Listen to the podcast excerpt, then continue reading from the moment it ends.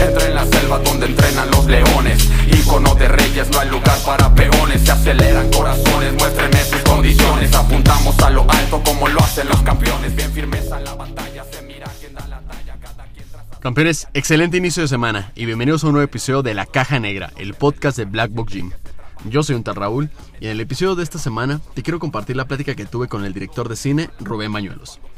Te platico un poquito más acerca de la trayectoria de Rubén. Rubén es un director mexicano, cofundador de Cobra Films, casa productora con la que ha realizado documentales y miniseries en México, Estados Unidos, varios países de Europa y América Latina. Además, Rubén es director de Chivas la película y ha sido nominado en tres ocasiones a los Latin Grammy por su trabajo como director en documentales musicales, entre los que se encuentran Making el álbum de Maná, Soltando el perro de Jesse Joy, De Cuba para Iztapalapa de Los Ángeles Azules, Compass de, de Camilo Lara y Toy Selecta, Un Azteca en el Azteca de Vicente Fernández y Un Mundo Raro, canciones de José Alfredo Jiménez. Rubén además ha sido director de campañas para marcas como Warner, Vans, Red Bull, Vogue, Cirque du Soleil, Campbell's, entre otras. La verdad es que Rubén nos regaló un episodio muy chingón en el que nos compartió su experiencia acerca de cine, aprovechar las oportunidades en la vida y sobre todo estar atento a las señales que la misma vida te va mandando. Por lo que si te gustó el episodio, por favor ayúdanos a compartirlo en tus redes sociales para que más gente tenga acceso y conozca toda esta comunidad tan chingona que formamos en Black Box Gym. Sin más, te dejo con el episodio y espero que lo disfrutes.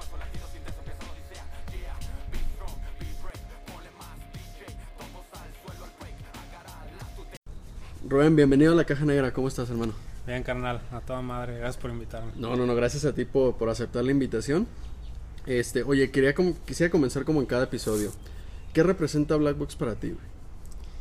Híjole, para mí es una terapia de vida, ¿no? O sea, representa, híjole, como contar la historia del día que viví y ahí lo represento, ¿sabes? Es una manera como de, sí, de sacar lo que viví y convertirlo en algo, convertirlo en energía, convertirlo en, en Ok, algo más ok. material para poderme desprender de él o asimilarlo un poco más. Entonces, es una Ujú. terapia. Ok, chingón. ¿Cómo se da tu llegada aquí, güey? ¿Cómo, cómo, lo descubriste? Este, ¿cómo, ¿Qué te llamó la atención? ¿O cómo, cómo estuvo? él? Bueno, mira, yo mm, digamos que mi trabajo principal me dedico al cine, soy director de cine, soy productor también y soy un fanático de las historias de boxeo. Creo que es el deporte Ok. que convive de mejor manera con el cine. ¿No? O sea, desde chico soy fanático de las pelis, de los documentales. Este, entonces tengo una relación muy cercana. Un proyecto que estoy haciendo de, de, de cine, de fútbol en el cine, está basado en el boxeo. En, en los documentales que hace HBO, en. ¿sabes? O sea, un sinfín Hasta de... en Rocky, me imagino. Sí, en ¿no? Rocky, por supuesto. Entonces, desde ahí estoy enamorado, ¿no? O sea, del, del deporte. Y bueno, y conozco a Roger, este, todo el mundo conoce al Duque de Tala. y conozco a Álvaro Guizar, que resulta que es mi primo, ¿no? Que es uno de los socios de, de Black Box. Y vi que tenían este proyecto y me pareció bastante atractivo. Se me hizo algo que en lo personal se me hacía muy especial, pero es como es este eslabón que une que une comunidades, ¿no? O sea, esta es mi visión muy personal, pero yo siempre creí que es muy complicado animarte a entrar a un gimnasio de boxeo Sí. si no te sientes como con Si no te crees boxeador, si no te crees boxeador, forma, ¿no? Este, yo entrenaba en otro lugar, en un, en un gimnasio que estaba en Los Cubos, que se llamaba Soles. Y me encantaba porque nos ponían a entrenar con morritos boxeadores, nos hacían correr por la calle, ¿no? o sea, ahí me enamoré con el entrenamiento de boxeo, ¿no? O sea, me gustaba como O sea, ya, ya traías amor por, por el, por tema. sí. Cuando en el momento en que entré, entré a entrenar, nunca he sido una persona de gimnasios, ¿no? O sea, entiendo lo que producen, pero siento que mi cabeza es demasiado así como rápida y ando por tantos lados que si no tengo este enfoque mental o a lo mejor no lo he podido tener en el gimnasio, no, o sea, me pierdo, ¿sabes? Sí, Entonces como la cuestión de la repetición, no sé. y en el más boxeo ahí encontré ese balance, ¿sabes? O sea, este, de, o sí, o sea, pues, puta, el ejercicio que haces, pero también el enfoque y el ejercicio mental que haces, ¿no? Entonces, veo su proyecto, me pareció muy atractivo porque sí dije, no manches, al Black Box sí puede ir una chava o una morrita que a lo mejor no se metería a un gimnasio de, de otro barrio De- por miedo, que a lo mejor ya estando en el gimnasio no se hace la más feliz, pero es esa primer barrera, ¿me explico? Exacto. Que a veces es complicada por los estereotipos y siento que en ese sentido Black Box rompía con eso. Entonces le abría el espectro de algo tan chido que es que es este mundo a muchas más personas. Y eso me encantó. Este, porque finalmente lo vuelve universal, ¿no? O sea, Sí, totalmente. entonces me invitan a entrenar alguna vez, tuvo a toda madre, me gustó mucho y yo le dije, le dije a Roger y a Álvaro que les quería hacer un video. Les les dije, se me hace un proyecto muy chingón, déjame hacerte... Quisiste formar parte. Sí, sí, le dije, te voy a hacer una campaña que esté a la par de lo que representan los ideales de este gimnasio. Este, y me dijeron, no, pues ellos felices, Ajá. ¿no? Va, va, va. Este, oye, ¿cómo nos arreglamos? Y todo, le dije, no. O sea, para mí es algo, me nace, ¿no? Cuando te nace algo, lo quieres hacer. Este, finalmente llegamos ahí a eso, ¿no? Pues puedes venir a entrenar para que te sigas ahí medio inspirando y, y armamos. Y va, y me armé la primer como campaña grande que salió visual de, de Black ¿Qué Box. fue cuál? Es donde sale el coach Jesús. Ok. Este, y sale, bueno, en su momento Andrea. Andrea es una, una chica que era embajadora ahí de, del Black Box. Yo le dije, para mí es nada más muy importante que sea gente real, que, que entrene ahí. O sea, no Sí, quiero no llevar un ni modelo, actores, ni ni quiero llevar una ni- actriz, quiero llevar, porque lo que quiero es ponerle a dar, ¿no? O sea, y yo voy a contar la historia de, Ok. o sea, sabes, desde que te levantas, de lo que traes en la cabeza y lo que te genera ir a descargarlo al gimnasio. Y la verdad es que le fue muy chido a la campaña, ¿no? O sea, sí me, o sea, sí me dijeron, güey, o sea, está cambiando muchísimo el approach, ¿no? O sea, de... Que, que de por sí el concepto ya es llamativo. Sí. O sea, por sí solo eso Pero lo- la verdad es que hicimos una producción que no cualquier gimnasio podría tener, o sea, sí, eh, o sea, le metimos muy chido y tuvo una gran aceptación. Y a partir de ahí, pues me invitaban a hacer cosas. Ujú. Hasta que finalmente un día se me acerca Álvaro, mi, mi primo, y, y me ofrece la posibilidad de que uno de los socios este, ya iba a salir. Ok. Y, y nos ofrecen a Iván, que es mi socio en Cobra Films y a mí, la oportunidad de ser parte de- del proyecto. Y la verdad es que no lo dudamos. O sea, traíamos. Siempre habíamos querido, digo, tenemos la productora, pero pues siempre, ¿no? O sea, como Ujú. la idea de, de crecer en otros ámbitos se nos hacía chido. Y le entramos a los trancazos Ok. este, nos convertimos en socios y creo que aportamos este, este otro lado también muy importante, que es el, el, el poder comunicar de manera certera los valores de, de Black Box. Que era lo que comentaba Roger en episodios pasados. O sea, se, se ha ido haciendo un, un muy buen crew entre, entre los socios y también. Este Pero más allá de, de entrarle con lana o algo así, sino con la visión y, Sí. y la el área de expertise que tiene cada uno, ¿no? Sí, o sea, no por eso, pero no sin eso, decía mi abuelo, ¿no? O sea, Ajá, las cosas las haces por...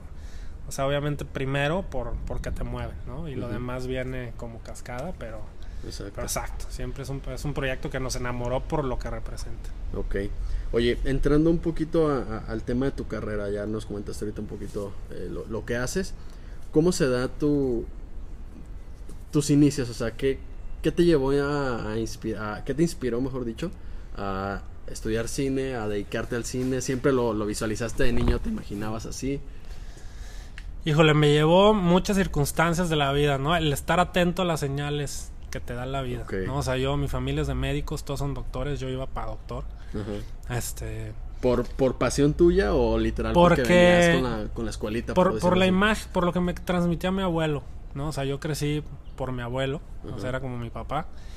Y, y me gustaba finalmente, el, o sea, toda esta imagen y el personaje que era mi abuelo. Entonces yo pasaba todas las tardes en su despacho y tenía una colección así inmensa de National Geographic, de las revistas. Y me pasaba horas leyendo los reportajes, ¿no? O sea, de puta, en Nigeria, en Veracruz, en Sudamérica. mundo. Y yo me transportaba a esos mundos. Me parecía algo, híjole, alucinante. Empecé a escribir mis primeras historias. Mi- la primera historia que escribí, reescribí eso, la película. Ok, Este, no me gustaba el final y, y le hice La- un... Pero la película como tal o el libro de Este, no, yo vi la película primero y me acuerdo que así puse el primer cassette, me encantó, puse el segundo cassette y dije, ¿qué demonios pasó? Y hice mi propia versión, entonces empezaba a hacer mis, mis cositas así de, de muy morro. ¿Qué tenía de diferente, güey? Nada más como, Este- como curiosidad.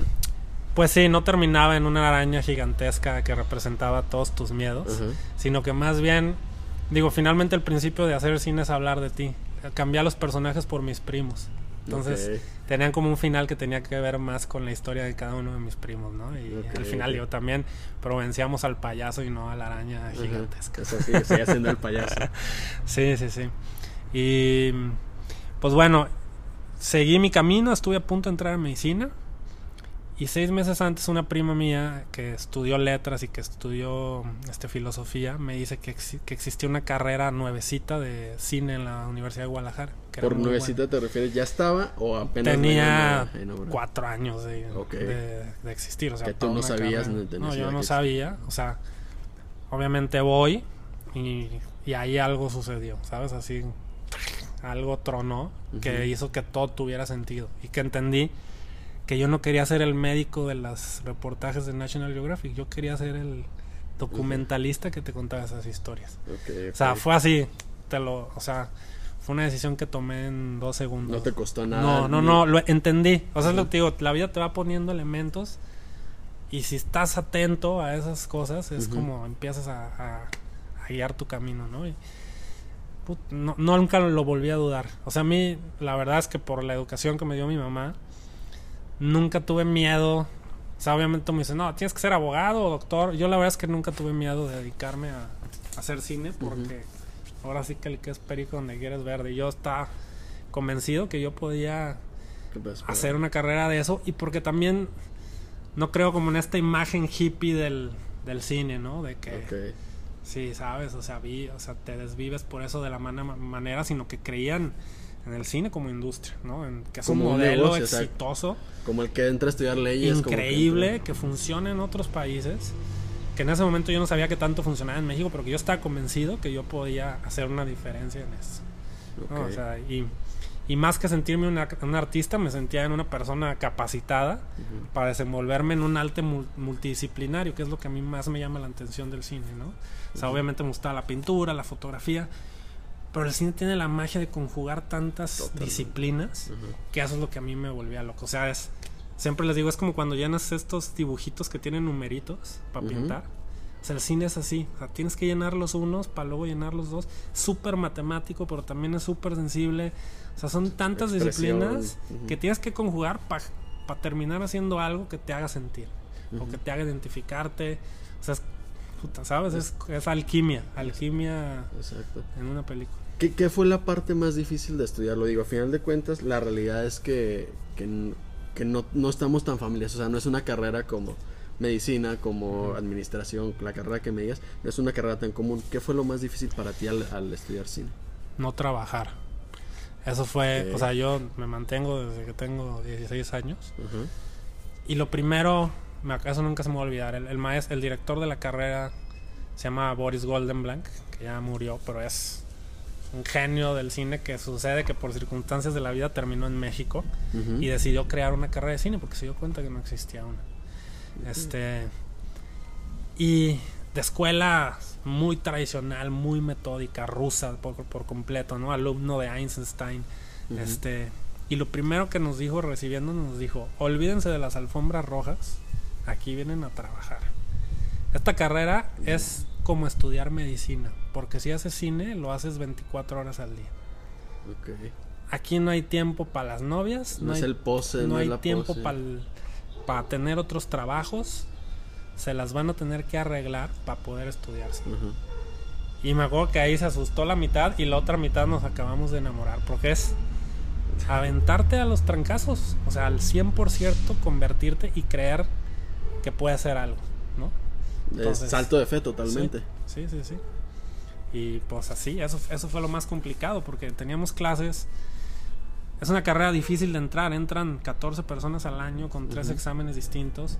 Y que en su momento entrábamos 7 en realidad porque los otros, los otros 7 eran hijos de alum de maestros. Ok, ok. y Que era el típico, ah, pues sí, se me y que, y que te hacían todo eso porque es una carrera carísima y porque es una carrera muy difícil, ¿no? La gente entra pensando que va a ser las guerras de las galaxias y te das cuenta que hacer cine es una disciplina brutal.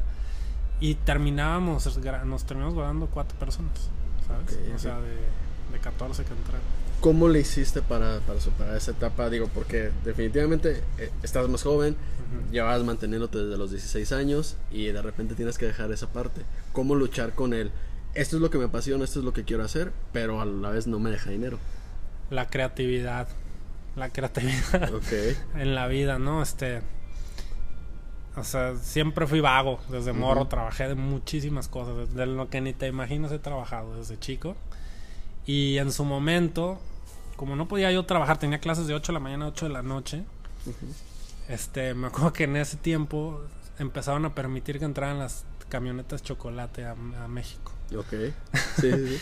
Y se me ocurrió a mí y a mi hermano, dijimos, güey, pues nos vamos a la frontera, compramos una camioneta ahí, nos la tenemos a Guadalajara y la vendemos. Y empezamos a hacer eso. ¿no? Entonces, se, acaba, se acabó el semestre, nos fuimos a Nuevo Laredo, compramos cuatro camionetas, nos las trajimos y las vendimos. Y con Y eso dijimos- te mantenías los seis meses. Vimos que era negocio, pero luego mejoramos el modelo. Dije, ah, ¿por qué me aviento todo el trip de cruzar México, de que me asalten, de que Ajá. pasar la rumorosa y no sé qué tantas cosas hacíamos? Mejor hay que venderlas ahí mismo y mejoramos el modelo de negocio. Entonces, O sea, vender las camionetas allá. ajá, entonces yo en lugar de comprarlas en la frontera y traérmelas a México, me llevé a cinco amigos y nos cruzábamos a Estados Unidos, las comprábamos en Estados Unidos y luego pasábamos a México y en. México las vendíamos a los coyotes que se las llevaban ya. A los que hacían lo que tú, Ajá, por a los decirlo que así. hacían lo que yo. Y creamos un modelo de negocio que no sabemos cómo lo hicimos, pero que nos funcionó. Entonces yo me mantenía de irme un mes a Nuevo Laredo a hacer eso, regresaba seis meses a estudiar y así Este, me mantuve la carrera. Ok. Cuando sales, güey, este. Digo, pues ahora sí te enfrentas al, al- al mundo de verdad, como en cualquier carrera, me imagino. ¿Cómo te empiezas a mover? Digo, vuelvo a lo mismo, es una carrera que no es tan común. ¿Cómo te empiezas a mover? ¿Cómo buscas proyectos, etcétera? ¿Qué, qué es lo que te ha ayudado a ti en ese sentido? Sie- Siempre he dicho que es una combinación de circunstancias y decisión, pero también creo que tú te generas las circunstancias, ¿no? O sea, Ok. en el tiempo en el que inviertes tu atención y tu esfuerzo, se empieza a proyectar en todo lo demás. Este, yo cuando estudié la carrera, siempre soy muy fan de un libro que se llama El Hagakure, que es el camino del samurái. Ok. Pero te habla de tener la humildad de ser alumno y tener la humildad de ser maestro, ¿no? O sea, y entender cuando estás en una posición y cuando estás en otra. Y que tengas 100 años de, edad no te hace más o menos maestro o más o menos alumno. Siempre Entonces, estás aprendiendo. siempre tienes que tener esa capacidad de entenderlo y la humildad, sobre todo. Y, y ahí a mí me, me quedó muy claro que cuando entré a estudiar no iba a hacer otra cosa que estudiar. Entonces decidí no tomar trabajos de cine, no o sea, nada de lo que me ofrecían. Yo quería estudiar y terminé la carrera en cuatro años porque quería aprender lo más posible del tiempo que me estaban dando mis maestros. En el momento en que salgo, este fue muy chistoso porque por el- este pues sucedió que yo medio me especialicé y me buscaban mucho como cinefotógrafo. Y me ofrecen así saliendito un amigo que estudió conmigo que era ya productor en una serie. Este me dijo güey pues ven a hacer la foto de un programa entonces digo para no hacer el cuento largo fui. Me fue muy bien me ofrecieron el puesto de director después de hacer el de, de fotógrafo. Tomé o sea era un trabajo que hacían dos directores y me dijeron que te lo avientas tú solo y otra vez es un poco lo que te decía es a veces a lo mejor no tendrás toda la experiencia pero si tienes los Sí, sí, los tamaños bien, para. bien para puestos hacerlo. y sobre todo el creer en ti y en que dices si, si no lo hago yo alguien más lo va a hacer y alguien más se va a animar ¿por qué no me voy a animar yo? y me aventé empecé como director de ese programa después me ofrecieron otro programa todavía más grande que era de cultura y de está padrísimo porque era me decían es cada que vengan artistas pintores músicos es ir a contar la historia de ellos Que ahí también es, a lo que me doy cuenta, como el cine que decías, es multidisciplinario. Ajá. En este proyecto pues también lo tenías. Era música, pintura, o sea, te movías por todos lados. Y, y ibas agarrándole, me Sí. imagino, cosas a cada uno. y ¿no? entonces vas aprendiendo de todo no entonces entro a esta hago este programa por cuatro años luego proseguíamos con nuestro feeling de hacer cine entonces yo junto con unos amigos hicimos el primer reality show de cine en, en- en Jalisco que se llamaba Cadáver Exquisito y era un reality show donde se hacía un cortometraje hecho por a manera de Cadáver Exquisito que es una, una- un modelo ahí medio locochón donde sí como el teléfono descompuesto Y entonces cinco directores hacían un corto y aparte hicimos un reality de cómo se hacía ese corto. ¿no? Y era justo en, en la casa que está enfrente del Black Box de Americana, la casota Sí. esta, ahí lo hicimos. Ya de alguna forma estaba Ya destinado nos estaba a estar siguiendo. por ahí. ajá. Y la carrera de cine era aquí en Libertad. Originalmente antes de ser en el Quad, al ladito de la cafetería. Ok, Ahí era ok. la carrera de cine. Ajá. Entonces siempre me he movido En, en, en esa esta zona. Y pues bueno, de ahí empiezo a conocer gente de la música, me invitan a hacer proyectos y empecé a hacer documentales de música. Así, o sea, se me acerca una banda muy grande y una chamba que iba a ser un director de Londres, me lo ofrecen a mí. Y yo dije, ¿por qué no? Si alguien más la va a hacer, ¿por qué no la voy a hacer yo? Que esta banda es Mana. Y es Mana. Entonces, un, o sea, el director del documental de, de, de Muse les iba a hacer un documental a ellos y el güey de Mana me dice, no, güey, a mí me late que lo hagan ustedes porque el otro nos dice que nomás tiene dos semanas. Yo le dije, güey, yo tengo una vida Ujú. entera, se la, te la- me la, la dedico a tu proyecto. Y es volver a. a- Empezar voy. de cero. Y, es el voy. La vida es volver a empezar de cero, es humildad, ¿sabes? O sea, para mí siempre ha sido, o sea, siempre vas escalando, un, un escaloncito, un escaloncito y al que sigue tienes que volver a entrarle igual, con el mismo hambre Por y con más la expe- mis- los experiencia mismos que ganas de, de querer contar y de conocer y sí, ¿sabes? O sea, es otra vez. Y de ahí pues hago este documental junto con Iván, que es el, el- mi socio en Cobra y surge Cobra Films, ¿no? Y Ok. es como donde surge Cobra Films. ¿Por qué, por qué Cobra Films y por qué no nada más Rubén Mañuelos este, o, o Rubén Iván, etcétera? O sea, ¿por qué hacerlo como, como empresa? Porque justo, una vez más, es mi forma de pensar. O sea, nunca he compartido esta idea del, de a veces de la individualidad en el cine, ¿no? O sea, de, del esperar a que te den una oportunidad o que te den una beca o que... O sea, la respeto muchísimo, así se hace el cine, ¿no? Ujú. O sea, en México depende muchísimo y por eso se está defendiendo tanto los fondos. Pero yo siempre tenía en mi cabeza la idea de hacer una industria del cine, o sea, de, de un modelo de negocio, Totalmente. una empresa firme que te permitiera poder hacer todo lo que quieres, ¿sabes? O sea, vivir de lo que de lo que me gusta hacer y vivir bien. Sí, que no sea la, la típica sea, visión del artista de... ah, Para mí el arte no está peleado con, lo- con la industria. Y por eso Hollywood es lo que es. ¿Me explico? Y hay que aprenderle muchísimas cosas.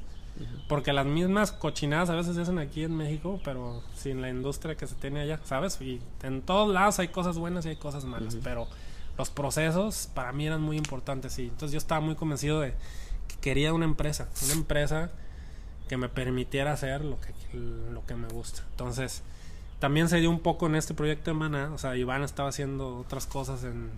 Estaba haciendo. trabajando con una productora de Dinamarca en. Ujú. Y nos conocimos al final de la carrera, ¿eh? Ni, ni éramos tan. O sea, no es como que hay No, una no, vida de amistad detrás. No, no, no. Nos conocimos en el último este taller que yo tomé de cinefotografía. Ahí nos conocimos. Yo ya ni siquiera estaba estudiando la carrera.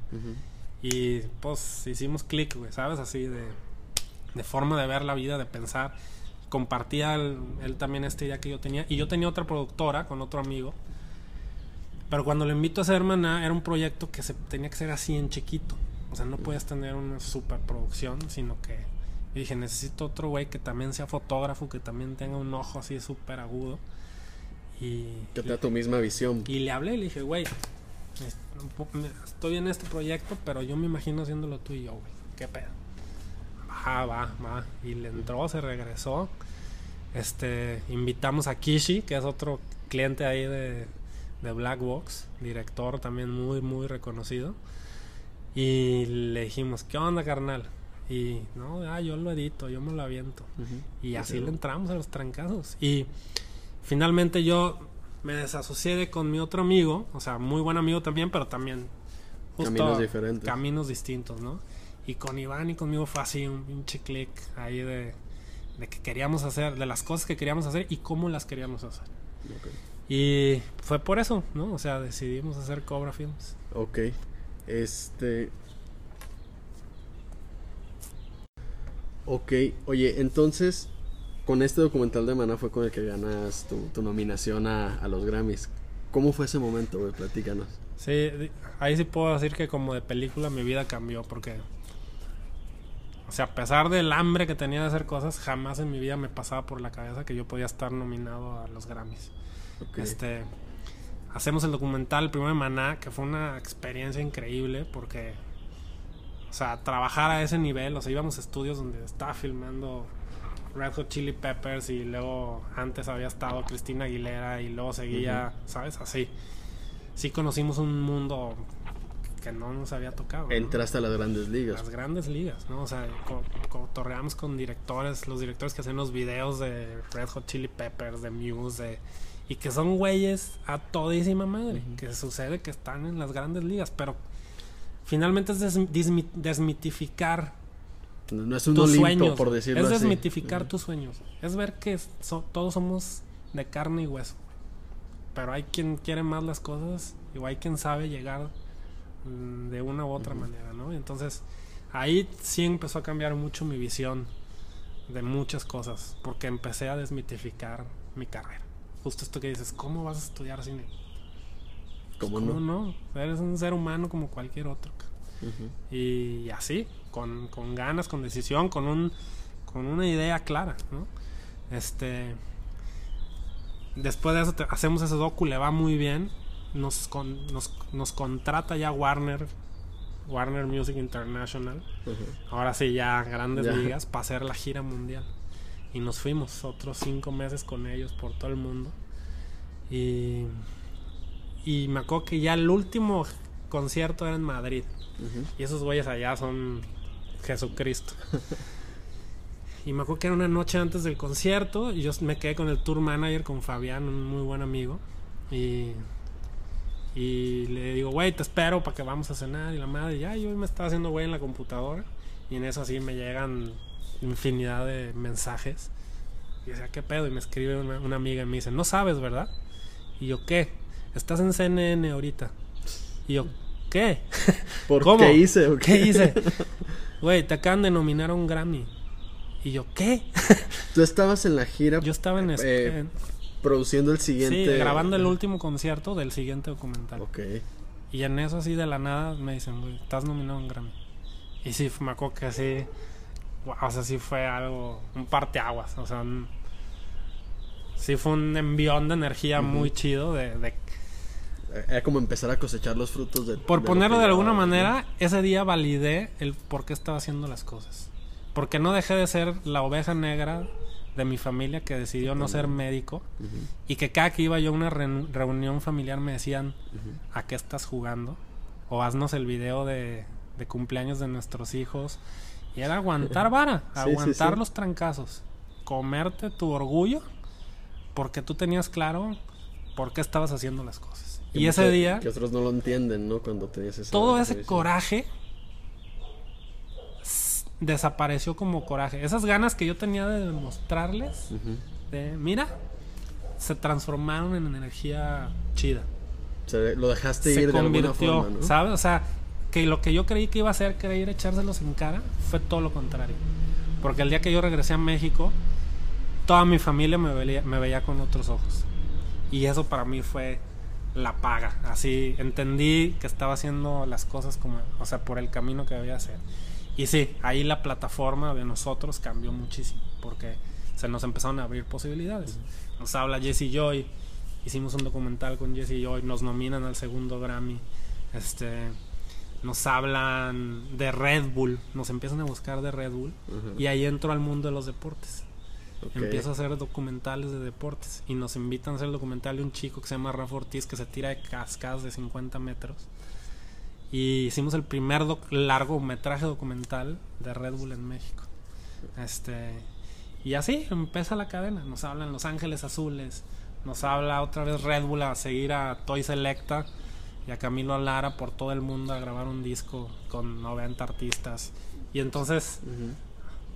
O sea, en, en dos años estaba haciendo completamente otro tipo de cosas. Que podría pensarse que es así de, ah, de repente pasó, pero la realidad es que hay toda la chamba que. Ahora sí que, como los, los boxeadores que ganan el título, o sea, se podrán dar el cinturón En una noche, en una ¿sabes? En 12 segundos. Pero yo estoy seguro que lo único que están pensando en ese momento es Años. los días que su mamá los llevó a entrenar, que se iban caminando porque no tenían para el camión que tenían que comer mal, güey, que tenían que entrenar lastimados, que les decían que tenían que hacer otra cosa, que no eran lo suficientemente buenos. Eso es en lo que piensas cuando, cuando tienes un, ¿sabes? Una victoria. sí, sí. Y ahí es donde te das cuenta el valor de las cosas. No es agarrar el cinturón, es acordarte de lo que te costó. Exactamente. Oye, empiezas a entrar al tema de los deportes y me gustaría que aprovechar para entrar. Uno de, tu, de tus trabajos este, más grandes a lo mejor es el tema de, de Chivas, la película. ¿Cómo se da esa parte? Porque, a ver, te voy a ser muy sincero. Yo soy atlista, este, entonces si de repente es, no creas. este, si de repente es la mentalidad que tenemos de, ah, pues la película de Chivas, etcétera.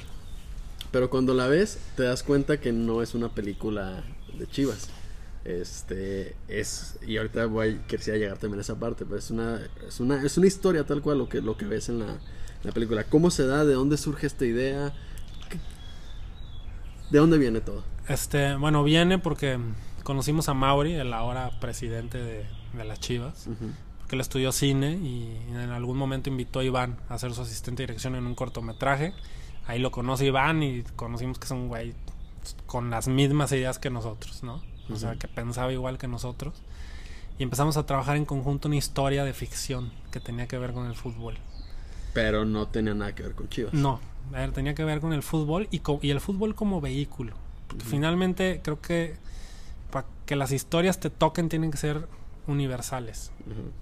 ¿Sabes? O sea, sí, a lo mejor el fútbol e- es el tema, pero por eso es un vehículo para hablar de cosas más profundas, de valores universales, de valores que podemos entender si nacimos en Nigeria o en Costa Rica o en Guadalajara. Que a ¿Me final de cuentas, ahorita que cuentas eso de, de, de, de- de ser algo más profundo, la historia tuya, por ejemplo, con el Grammy, Ujú. puede representarse perfectamente a lo mejor en la película. Es el todo lo que tienes que trabajar para conseguir tus objetivos, ¿no? Acabas, me acabas de responder.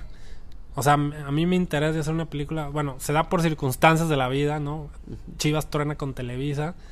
Nos dicen, oye, hay que hacer un, ca- un canal de televisión en 27 días. Un canal que se hace en 3 años. Nos dijeron, lo tenemos que hacer en 27 días. Le entran a los putazos. Y otra vez sí, ¿Para vamos. dónde hay que darle? Ajá. Si no lo hago yo, alguien más lo va a hacer. Ok. y me siento con la capacidad. Entramos nosotros a la parte de contenidos de Chivas TV, ¿no? O sea, obviamente está toda esta historia del streaming que fue una locura. Pero yo mi idea era hacer contenidos como lo hace HBO, con los 24/7 del, del box. Ok, ya. Hablar de puta, del entorno de los jugadores, de, de qué es lo que los mueve. Que no nomás son güeyes que ganan dinero o traen viejas o coches, lo que todo el mundo decimos Ujú. por el primer estereotipo o prejuicio de vida, que a mí se me hace terrible eso hacer de cualquier persona. Y que hay una historia detrás, ¿no? Y que finalmente son atletas que está cabrón, Y- y son está cabrón personas, ser, ¿no? O sea- ser atleta de alto rendimiento y haber crecido de la nada y de repente toparte. O sea, yo sé historias de, de, de algunos de ellos que hasta apenas les daba decir lo que ganaban porque en, una en un mes ganaban lo que su papá ganó en toda su vida. O sea, cuestiones así, ¿sabes? O sea, que va mucho más profundo a lo que se nos hace fácil juzgar. Entonces me llama mucho la atención y mi idea era hacer eso. Empezamos a hacer, o sea, ese acercamiento muy profundo hacia con el equipo. Conocemos a Matías Almeida y nos damos cuenta que ahí hay una historia increíble.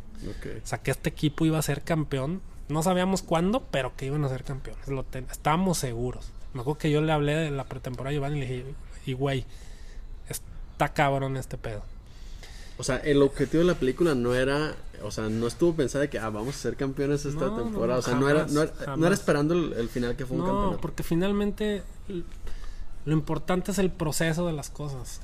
Cuando llegas a la meta estás ahí Ujú. dos segundos, güey. Lo que vale es lo que te costó llegar ahí. Entonces, esa era nuestra. Lo que dijimos. Tenemos la oportunidad, o sea, México, como se dice, son fútbol y novelas. Sí. Las chivas, ¿sabes? Las chelas, el chile. ¿no? O sea, y dijimos, tenemos la oportunidad, y bueno, que yo es algo que muy personalmente combato, o sea, que la gente crece de, la- de ver novelas, de ver programas que hablan de dramas familiares, que finalmente eso te- uno se, se construye de lo que se alimenta. ¿no? Exacto. Y, y que se permea también al cine que, que tenemos o al Entonces, cine más conocido. Yo decía, ¿no? yo tengo la oportunidad de, con uno de los tópicos más banales, por así decirlo, y con el equipo más popular de México, contar una historia mucho más allá.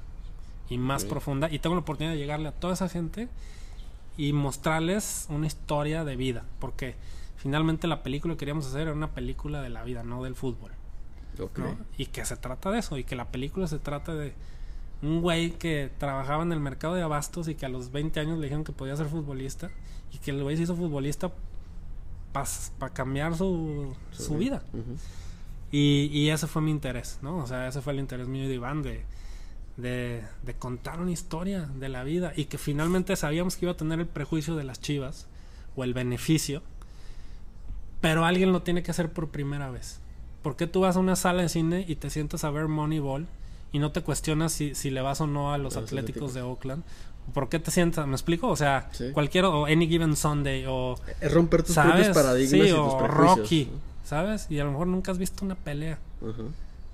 Pero ¿por qué si lo haces con una película gringa? Porque ya estás acostumbrado. Entonces dijimos, vamos a ser los primeros. Alguien lo tiene que hacer. ¿Por qué no nosotros? Ok. Hay que hacer la primera. ¿No? Y en su momento no había salido ni All or Nothing Manchester City. Nada. La empezamos a hacer un año y medio antes de que las Chivas quedaran campeonas. Nos dicen, ¿cómo van a hacer una película de fútbol de las peores Chivas de la historia? Que no ha ganado nada en 10 años. Que son un desastre. Que era el entorno al que llegaba al Y medio, nosotros, ¿por qué esa es la película, bro? Porque sabemos que ahora están los elementos, hay personajes que quieren cambiar su realidad y que van a hacer todo lo que esté en sus manos para hacerlo. No sabemos si lo van a lograr, pero lo que vale es contar ese proceso. Y que finalmente es el proceso de vida de todos nosotros. Seas jardinero, abogado, doctor, boxeador, Es decir, por las cosas cuestan. Y, y ese es el espejo que veíamos en hacer una película de, de fútbol. Ok, que de hecho el tema del fútbol en el cine creo que en particular es algo de los temas menos que se pueden llevar menos al ¿cómo se dice? Que son menos exitosos a la hora de contar algo es muy complicado hacer una, una película de fútbol, por eso hay tan poquitas. Exacto. Porque son tantos elementos, son tantos prejuicios y son tantos personajes. O sea, no es lo mismo hacer una película de un boxeador Exacto. que hacer una película de allá. 25 jugadores. Entonces, finalmente sí te tienes que enfocar en 3, 4 de ellos. ¿no? Ok. Oye, entrando un poquito, ahorita que mencionabas el tema de, de cómo estamos acostumbrados a consumir cierto tipo de productos, ¿cómo crees que estemos parados? ¿Cuál es tu visión de, cómo estamos parados en cuanto a producción de cine aquí en México? ¿Qué, nos falta? ¿Qué, ¿Qué sí tenemos muy bueno? ¿Qué hay que hacer? Para mí, estructura, formación. O sea, a mí me encanta la carrera donde estudié, pero siento que tiene muchos huecos en cuestión formativa, de, de modelo de negocios, de, que los, los estudiantes salgan sabiendo lo que valen y lo que vale su trabajo. Pero en, en pesos, en tiempo, o sea, finalmente, como te decía, no está peleada una cosa con la otra, ¿no? Y muchas veces, y estoy seguro que va a pasar en otras carreras, como que te avientan al mar sin las sin los remos, ¿sabes? Sí, sí, te enseñan la teoría y sabes cómo Cuando, hacerlo, cuando pero- la idea es que estudies algo y que vivas de eso. O sea, que estés convencido que puedes vivir bien de lo que te gusta, ¿no? Entonces, yo siento que desde ahí hay un gran problema, ¿no? O sea, de, de formación de industria, ¿no? De que haya más gente haciendo cosas chidas. Luego también está esta idea de medio egoísta, ¿no? De que, ah, yo soy chido y te dicen que el otro de allá también es chido y dices, pues no sé. No, al revés. En lugar de aprenderle a lo O sea, ahora que estoy trabajando con una plataforma internacional, lo vimos convertido en realidad. Nos dijeron, no podemos hacer toda la producción en, en Guadalajara porque tendría que haber mínimo 30 como ustedes para que realmente haya una industria. Y ahí es cuando entiendes cómo funcionan las cosas. O sea, de nada sirve que nomás hayam- hayamos 5 o 7. O sea, si, si no generas una comunidad, o sea, de gente donde tú, o sea, te nutras, este, estás ser- destinado ahí a la desolación, a hacer un garbanzo de a libra. Y ahí tiene que ver con tus objetivos. ¿Qué quieres ser? ¿Quieres ser tú solo o quieres formar parte de algo, ¿no? Y para mí eso es muy importante, el trascender, ¿no? O sea, y, y que no se trate de ti, no se trate de Iván o Rubén, se trate de un movimiento, como Exacto. Cobra Films, que se hable de una empresa, de un movimiento, de un gimnasio como Black Box, ¿me explico? Entonces, siento que de eso adolece mucho el cine y que poca gente tiene el control y de repente se le da mucho mal uso a ese control, ¿no? Y hay una explotación de temas y que muchas veces hacen cosas por hacer, ¿no? De que algo funciona y luego se explota hasta que ya no le sale una sola gota y, ¿Y- y no crees y que- lo destruyen. Que ahí ¿no? sea, por ejemplo, a ver, me imagino te refieres al tema de ahorita en cine, lo más común mexicano es comedias románticas, o al menos lo más popular, pero sigue generando dinero. La realidad es que de alguna forma sigue generando dinero. Eh, ¿Dónde crees que está ahí? Porque también si como consumidores no somos un poquito más exigentes, pues no va a haber un crecimiento a que, a, a que vaya... Es que es de las dos partes, ¿no? O sea, desde, desde qué pide el público, pero también el, el que rechaza el público, ¿sabes? O sea, yo, o sea, yo estoy seguro que voy a hacer una comedia romántica, porque se me hace un gran modelo. Pero no está peleado con que haga una mala comedia romántica. O sea, el problema no es la comedia romántica. Sí, no es el género como El tal. problema es lo que, el- cómo se explota y cómo se hacen y cómo haces de menos a tu espectador, que finalmente es tu pueblo, que finalmente es México y que finalmente pasa en la política y pasa en todos lados. El subestimar a el, el para quién estás haciendo las cosas, el no querer nutrir. O sea, para mí el cine debe de construir. El cine amarillista yo no lo comparto. Yo siento que todas las historias, todo lo que haces tiene que aportar algo. Exacto. Así hables de lo que sea, ¿eh? O sea, de... Sí, sí, sí, no es una cuestión de tema ni de género, No, es de es una de cuestión de fondo. Ajá, O sea, yo, yo creo que finalmente es el arma que tiene el cine. Y, y muchas veces se malaprovecha eso, ¿no? Y se subestima al espectador. Y se cree que con que le des lo que sea, lo va a consumir. porque es entretenimiento, por Ajá, decirlo Y así. ahí es donde yo no lo comparto. Ok, Rubén, súper chingón. Oye, entrando ya a la parte, a la parte final de- del episodio, como en cada uno de los anteriores, preguntas directas de, acerca de Black Box. ¿Cuál es tu ejercicio favorito en Black Box? Eh, el manopleo y el sparring. Es para arriba. ¿Cuál de los dos te gusta más? Digo, n- hago más manopleo, por supuesto, Ajá. pero sí siento que el subirte al ring, este, en, al- en algún estadio leí alguna vez una frase que, que decía que el, el deporte no genera carácter, que más bien lo revela. Ok. Y, y, y si no eres el mismo güey una vez que te avientas un sparring, porque es, es aplicar es un espejo de la vida, como cualquier otro deporte. Es aplicar Sí, sí, sí. todo tu conocimiento, todas tus habilidades, toda tu concentración en un momento. Ok. Y, híjole, es mucho más espiritual de lo que mucha gente creería. No es ir a treparte y tirar madrazos. Y por eso creo que se genera un vínculo tan chingón cuando te avientas un tiro con alguien. Ajá. Porque Sí, es una sí. es una conexión espiritual, güey. Sí, sí lo podría llamar así. Y, y una, perdón, una prueba, yo lo, lo que yo he visto también una prueba para uno mismo, ¿no? Porque de repente si entran madrazos que dices, hijos. Es calarte. Porque es eso, es, es, es aplicar a la vida lo que sabes. Ese es el mensaje universal de, de un sparring. ok. Podrás hacer mil sentadillas, Ujú. 800 lagartijas, pero pero es otra cosa, otra cosa es aplicar todo eso a la vida, a, a un, a un ejercicio. Y el miedo también, ¿no? Sí, pero te digo, todo ahí conjuga todo. O sea, la energía, la energía se te va más en pensar que en, a veces que en actuar. ¿No? O sea, Exactamente. en esa tensión y es increíble hacerlo. Ok. El que menos te gusta, o el que no, el que te da un poquito más de flojera, por decirlo de No, no creo que tenga uno que no me guste. Tengo uno que me cuesta mucho trabajo, que son las barras, Ajá. porque estoy grandote. este y pero al contrario, es el que más me trinca, es el que más quiero intentar, Porque siento que me tiene que salir chido, ¿no? O sea, pero definitivamente sí me cuesta bueno. Como, como el resumen de tu, de tu, capi- de tu episodio, güey. O sea, es tal cual el... No te gusta a lo mejor o no sabes cómo, pues vamos, de todos modos hay que hacerlo, sí, ¿no? pues hay que entrarle. Exacto. tu combinación favorita, güey. El bunny box Manny Box, a ver cómo va. es cuatro rectos, cuatro uppers, volado recto, volado recto, cabeceo, recto, volado, recto, volado, quiebre, cuatro rectos. Ok, sigue, sigue invicto el récord ahí. nadie, nadie se lo ha... Nadie se ha No, equivocado pero hasta cuatro ahora. uppers, era cuatro uppers. Cuatro uppers al final. Cuatro Bueno, uppers. vale, me vale. Falló, ese me falló. Entra todavía. Sí. Este, oye, si la vida de Rubén Bañuelos llevara una dedicatoria, ¿para quién sería? Para mi madre, seguro, Ok. sin dudarlo.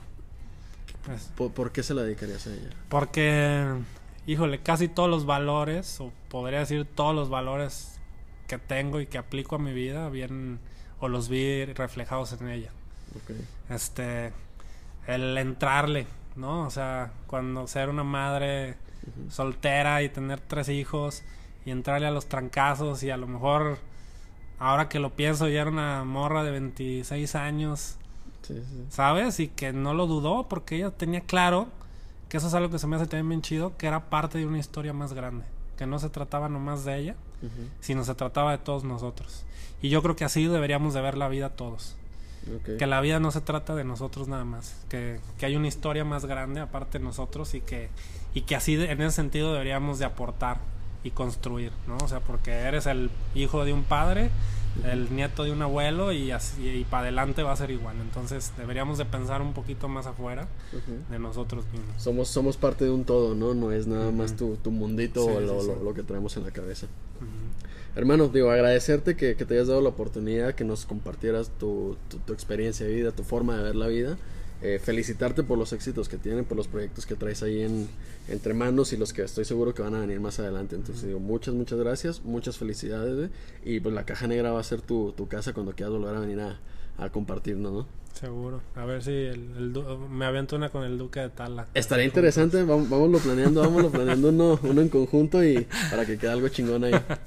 Excelente. Va, este, algo que quieras decirnos antes ya para, para Este, despedirnos? nada, agradecer a, a toda la gente ahí en Blackbox que le ha entrado a los trancazos esta, es- esta pandemia. Ujú.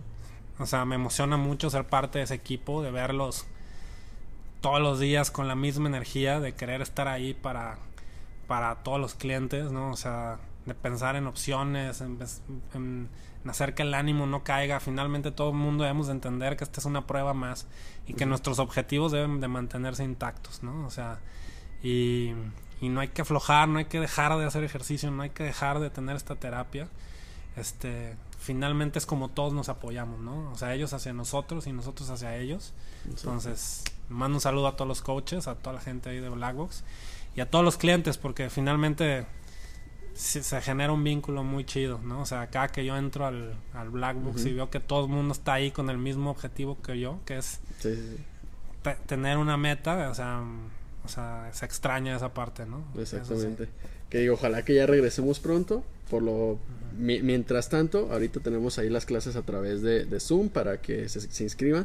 Si nunca has entrenado en Black Box, es una buena oportunidad para hacerlo ahorita desde casa. Si de repente te da como que la vergüenza de, oye, no, pues no quiero meterme a boxear, hazlo desde casa. Ten- están también los entrenamientos personalizados. Eso, se los quiero decir, no se pierden los personales. Yo ahorita Ok. O sea, tengo que caminar con bastón. No saben lo chidos que están, porque aparte, esta parte, a, a lo mejor que de la poquita pena que te puede dar todavía Ajá. ahí hacer algo y medio hacer ahí el ridículo, aquí Se- se, se- se elimina por borra. completo, ¿no? Pero híjole, están espectaculares. O sea, se los recomiendo a todos. Nomás si cómprense un bastón, porque no se puede- yo no puedo caminar ya. Ok, excelente. Entonces, para informes y todo eso, a través de, su, de la cuenta de Instagram de Blackbox, arroba BlackboxGym. Rubén, eh, ¿dónde pueden checar tus proyectos, tu- tus redes sociales, etcétera? Eh, cobrafilms.mx es la página. Este, en redes sociales, cobrafilms en todas las redes.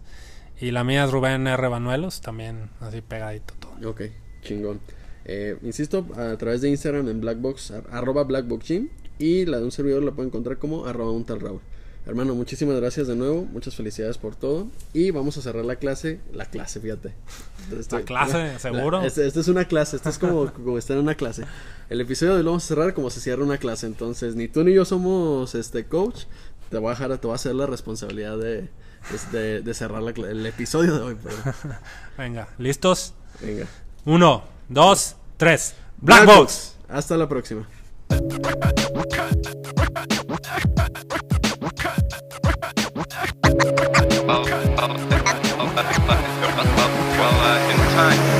Entra en la selva donde entrenan los leones, ícono de reyes, no hay lugar para peones, se aceleran con